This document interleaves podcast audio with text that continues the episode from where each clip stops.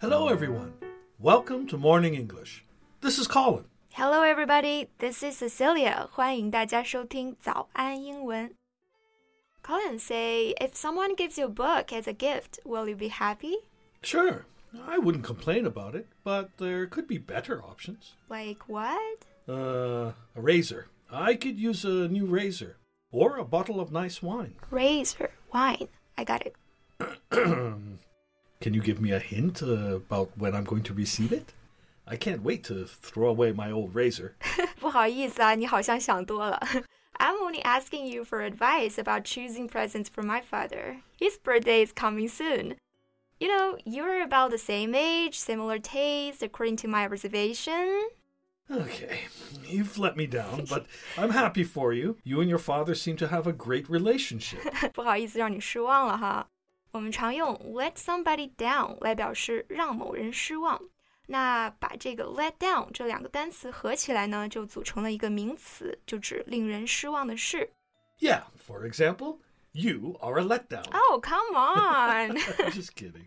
Seriously, your father and you are really close, right? Yeah, that's true. And you? Were you close to your old man when he was alive?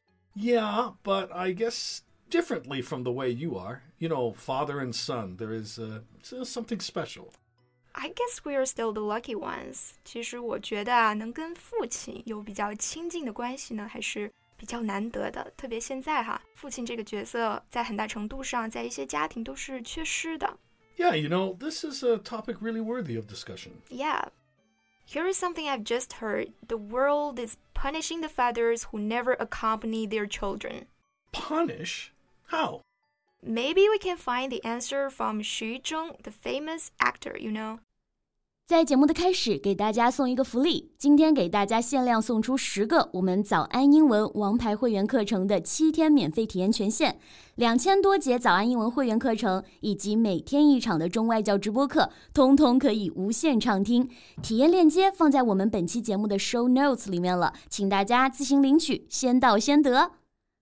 Yeah, his wife is also an actress, right? Yeah, Tao Hong. So Tao Hong was on a reality TV. Reality TV 就是我们说的真人秀哈。And she said that for a long time after their daughter was born, Xu Zheng was extremely busy and seldom came home. So she constantly showed his photo to their daughter to make sure that she remembered her father. Well, at that age, I bet the little girl must think the photo itself is called father. 天天管相框叫爸爸是吧？确实哈。那之后呢，女儿懂事了，徐峥也终于有了时间了。孩子却不认他了。I can imagine how he went out of his way to please the girl and how the girl didn't care to look at him. 确实哈，不管徐峥他怎么卖力讨好女儿，孩子都是目光涣散，对他爱答不理。那卖力做某事，想方设法去做某事呢？我们可以说 go out of one's way to do something. The girl even said to him, "Why are you still in my home? You can go back to your own home." Oh, ouch! 看到徐峥还不走啊，他还转头对妈妈说：“这个叫爸爸的叔叔怎么还不走啊？” It's funny, but you know, at the same time, it's poignant. It must hurt to hear his own daughter say that. 嗯，既好笑又心酸，是吧？那这个 poignant 就是形容这种心酸、酸楚的感受。 well, I feel sorry for him, but he was not completely innocent. His scandals were all over the place at the time. Leaving aside the truth of these scandals, he was absent from the growth of the child. He himself was to blame for this. Wow, you're really hard on him. I mean, what you said is spot on, but you definitely have a problem with these kind of things. 嗯，有吗？我有特别的严苛吗？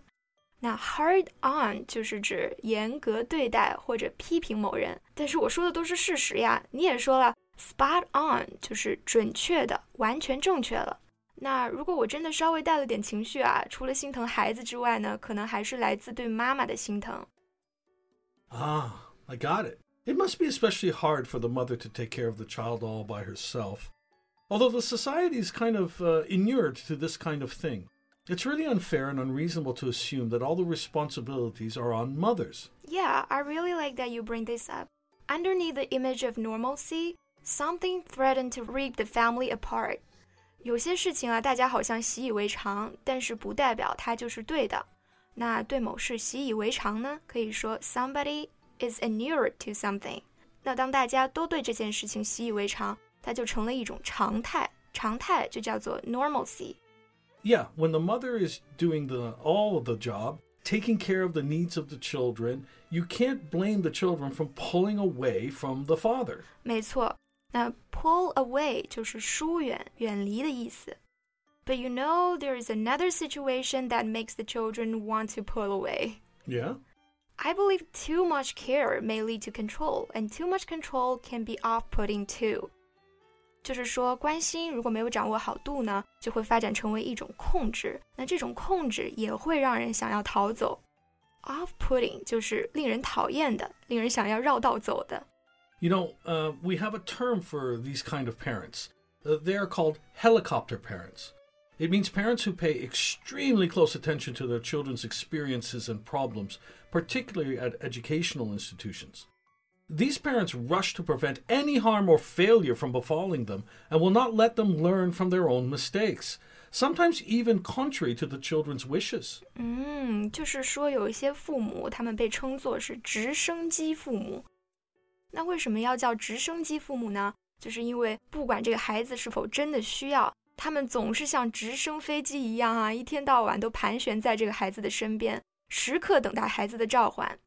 So how do we call those parents opposite to helicopter parents, the type we talked before, typified by Xu Zheng? Yeah, yeah. Well, you can call them neglecting parents. 嗯，neglect 原意是指的忽视，加上 ing 就变成了形容词。 Yeah, it means someone pays no attention or too little attention. 嗯，那用来指以徐峥为代表的这种冷落孩子的家长就非常合适哈。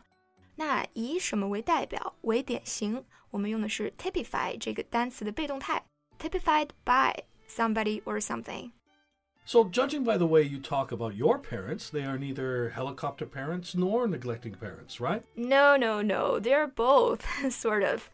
My father is the kind that didn't know which grade I was at in primary school. My mother, on the contrary, feels like she needs to know the background of every one of my classmates.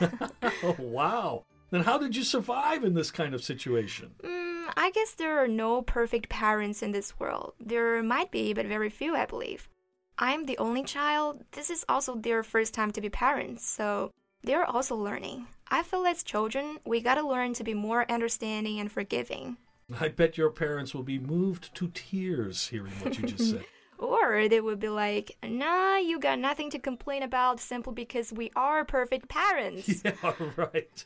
So I really hope your father will like his present. Uh, if he doesn't, you know where to find someone who appreciates it, right? 好了，知道啦。那这期节目就先到这里啦。That's all for today's podcast. This is Cecilia. Thanks for listening. this is Colin. See you next time. Bye. 今天的节目就到这里了。如果节目还听得不过瘾的话，也欢迎加入我们的早安英文会员。成为会员，您就可以无限畅听我们每天一场免费的中外教直播课，以及两千多节原创系统课程了。今天我们限量送出十个七天免费试听权限，试听链接放在我们本期节目的 show notes 里了，请大家自行领取，先到先得。